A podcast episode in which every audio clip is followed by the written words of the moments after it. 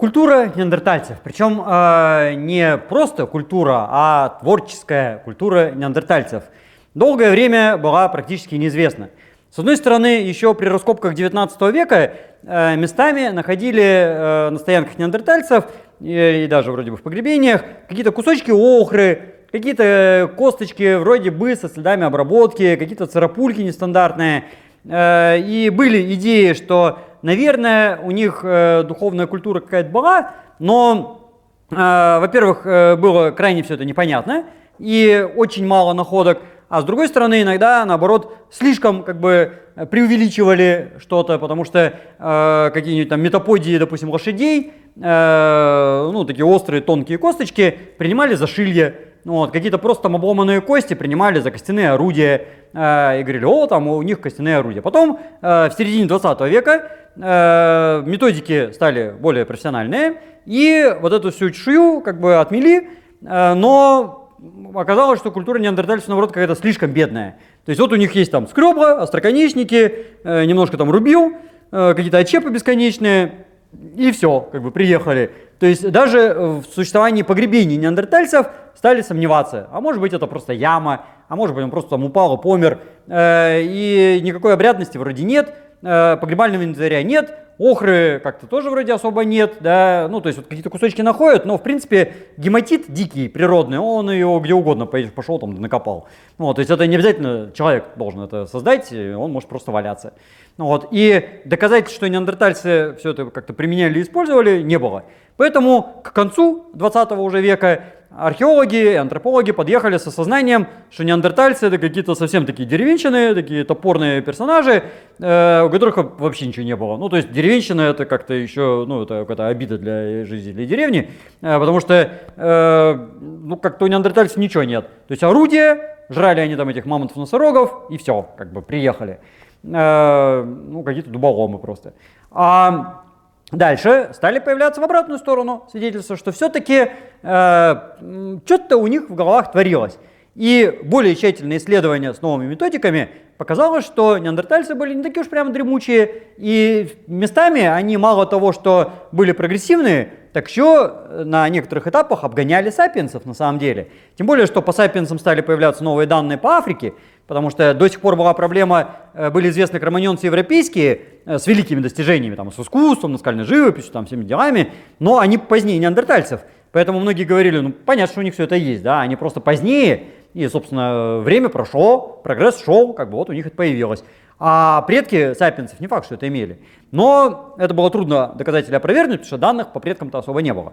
А теперь-то они есть по Африке. И теперь мы можем сравнить синхронных э, протосапиенсов африканских и неандертальцев европейских.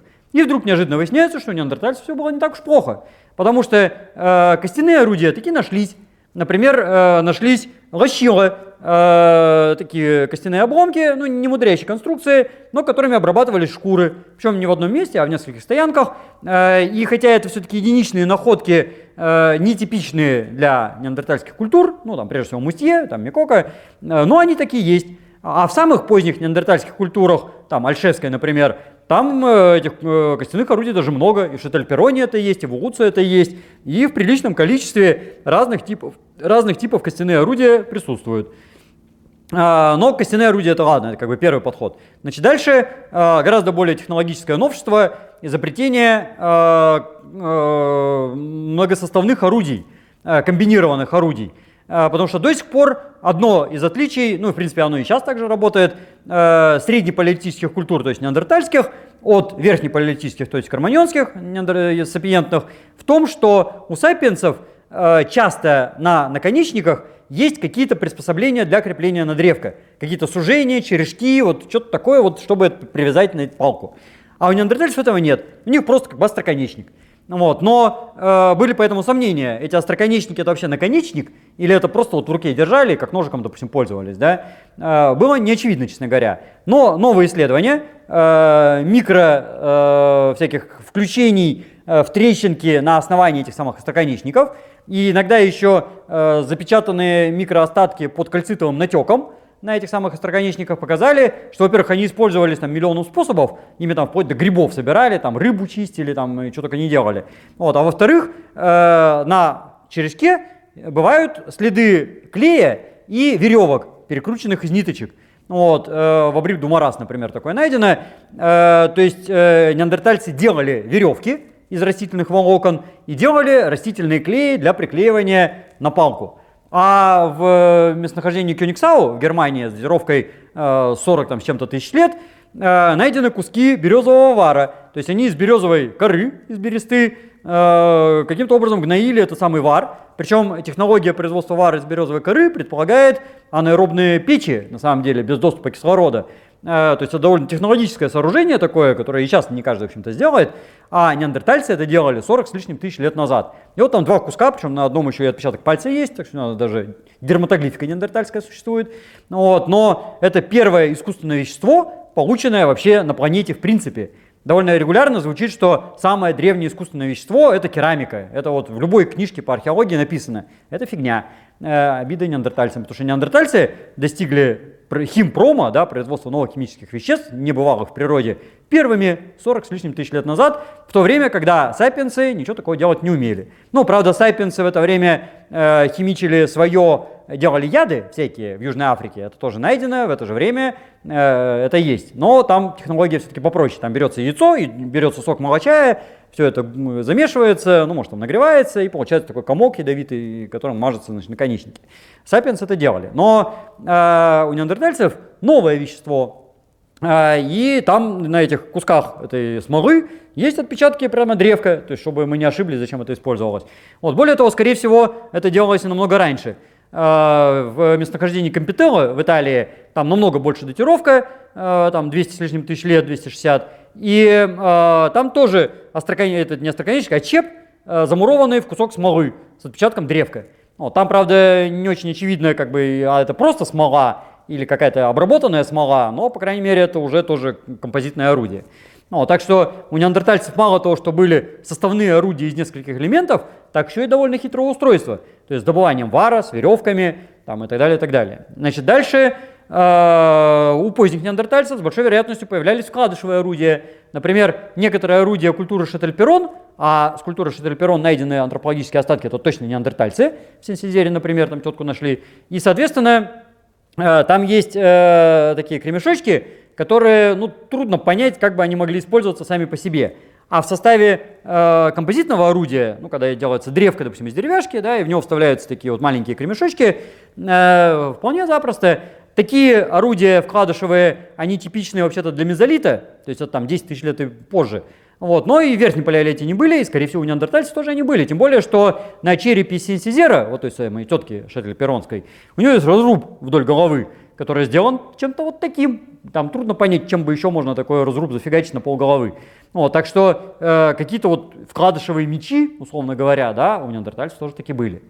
А, другое такое химическое достижение неандертальцев – это использование пиролизита, э, диоксида марганца, э, такие черные комки э, минеральные, которые, если покрошить, получается черная крошка, которая очень легко воспламеняется и позволяет зажигать сырую древесину при температуре на 100 градусов меньше, чем без этого перлизита. То есть выходит, что неандертальцы изобрели такой огненный порошок, который я, например, не знаю, чтобы использовали хоть какие-нибудь сапиенсы где-нибудь на планете. То есть, когда люди попадают в сырые условия, они что только не изгаляются, да, как-то корячатся, чтобы зажечь огонь. Но вот пиролизита покрышить не догадываются, а неандертальцы догадывались. И в нескольких местонахождениях французских, в Арси-Сюркюр, там где-то еще, в Пежделезе, по-моему, э, найдены кусочки, иногда, кстати, такие весьма геометрические, э, которые вот они терли и добывали этот самый пиролизит. Э, охру использовали неандертальцы довольно широко. И известно мало того, что гематитовые так называемые карандаши Э, кусочки охры со стертым э, краем, которым что-то красили. Ну, это такой красный цвет, желтоватый, оранжевый. Э, что красили, правда, непонятно. Но как-то использовали. Гематит можно использовать и художественно, чтобы там, не знаю, себя раскрашивать, там стены в пещере, там еще что-нибудь такое, там шкуры, пни, куски коры. А можно использовать против блох, например, или там против шей, как средство против насекомых. Как это используют, например, южноамериканские индейцы и сейчас. Ну, вот, может быть, неандертальцы это практически применяли. Но буквально-таки э, вот только что, э, полгода назад, э, было сделано открытие э, в трех испанских пещерах э, наскальных росписей. Ну, в принципе, они были известны и до этого, но была сделана датировка их. Э, датировался кальцитовый натек под рисунками и над рисунками. И получается, что то, что под рисунками, это как бы раньше, да, древнейшая датировка, то, что после это как бы натекло поверх. И имея две цифры, если они близки друг к другу, мы точно знаем, когда было нарисовано, ну, там, с каким-то интервалом времени. И такие датировки были сделаны, и оказалось, что в этих трех пещерах э, цифры для неандертальского наскального искусства 66-67 тысяч лет назад. Ну и, собственно, отсюда вытекает, что это неандертальское искусство, потому что в это время в Испании, кроме неандертальцев, в общем-то, никто не жил. Э, в это время э, сапиенсы сидели еще где-то глухо, глухо в Африке далеко, и если и выходили где-то, то в Испанию точно не попадали, потому что в Испании уже в гораздо даже более поздние времена, там 40-30 тысяч лет назад, была так называемая граница Эбра. Река Эбра, ну она такая, в общем, переплюйка, но тем не менее перегораживает почти всю Испанию поперек. А что не она не перегораживает, там горы. И, соответственно, э, южнее жили неандертальцы, севернее жили кроманьонцы. Ну, вот, поэтому тут точно были неандертальцы. Там все вот, находки антропологические, которые с такими датировками есть, везде неандертальцы, неандертальцы, неандертальцы. И это, конечно, не исключает, что какая-то группа отдельная кроманьонцев таки переправилась через Гибралтар или там стартовала и пробежала вдоль вокруг Средиземного моря э, и срочно нарисовала там в трех пещерах рисунки, тут же сдохла, и так, что мы их не найдем никак. Вот, но это как-то выглядит странно. А то, что там были неандертальцы, это точно. Причем там даже есть отпечатки рук, и даже есть какие-то геометрические символы. То есть это не просто какая-то мазня, да. Ну, правда, там нету прям таких красивых картинок, там какая-то вот, ну, большей частью пятна. Э, ну, так и датировка, в общем, 66 тысяч лет, там мало чего могло вообще имело шанс сохраниться такого времени. Ну, так что и, оказывается, наскальное искусство у неандертальцев таки тоже было. Э, дальше больше, э, ну, правда, если по времени обнаружения, как бы пораньше даже нашли, но найдено индивидуальное искусство неандертальцев – довольно долго считалось, что его у них не было. Но, во-первых, э, в культуре, опять же, Шетель-Перрон было найдено энное количество подвесок из зубов животных, ну там песцов, оленей, там или с дырочками просверленными, или с бороздочками, э, в том же Арсисюркюри, например, или в Кинкае, причем там точно неандертальцы, потому что есть кости, зубы, и это неандертальские остатки, из них там и белки выделяли, и ДНК, и это личные украшения. Правда, у них датировка очень поздняя, уже там под 30 тысяч лет, когда примерно уже 10 тысяч лет в этом же районе во Франции, в Южной, жили кроманьонцы. То есть они по соседству, в принципе, где-то тусовались. Поэтому есть вероятность, что неандертальцы переняли эти украшения у кроманьонцев. Вот. Но есть обратная точка зрения, что кроманьонцы переняли у неандертальцев, потому что э, переисследование э, материалов раскопок еще Гриновича Крамбергера, сделанное там бог знает когда, э, в пещере Крапина в Хорватии, э, с датировкой 120 тысяч лет, показало, что там есть индивидуальные украшения. То есть Горинович Крамбергер про это ничего не знал, он собрал, честно запаковал в ящички, написал этикетки, и все это лежало там сто с лишним лет.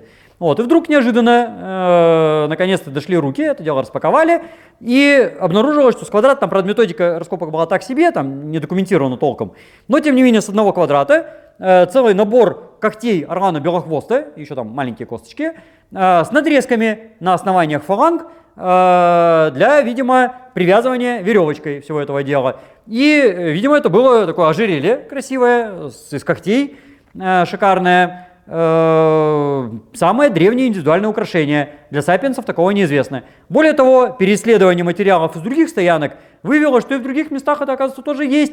То есть эти когти с надрезками были найдены еще раньше, но не привлекали внимания. Ну, какие-то когти с птицы, и фиг с ними, пусть лежат дальше в коробочке.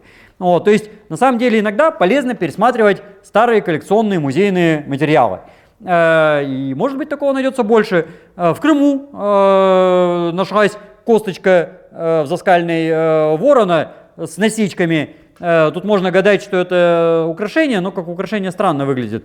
А может быть это счетная палочка, то есть какие-то элементы счета у них были.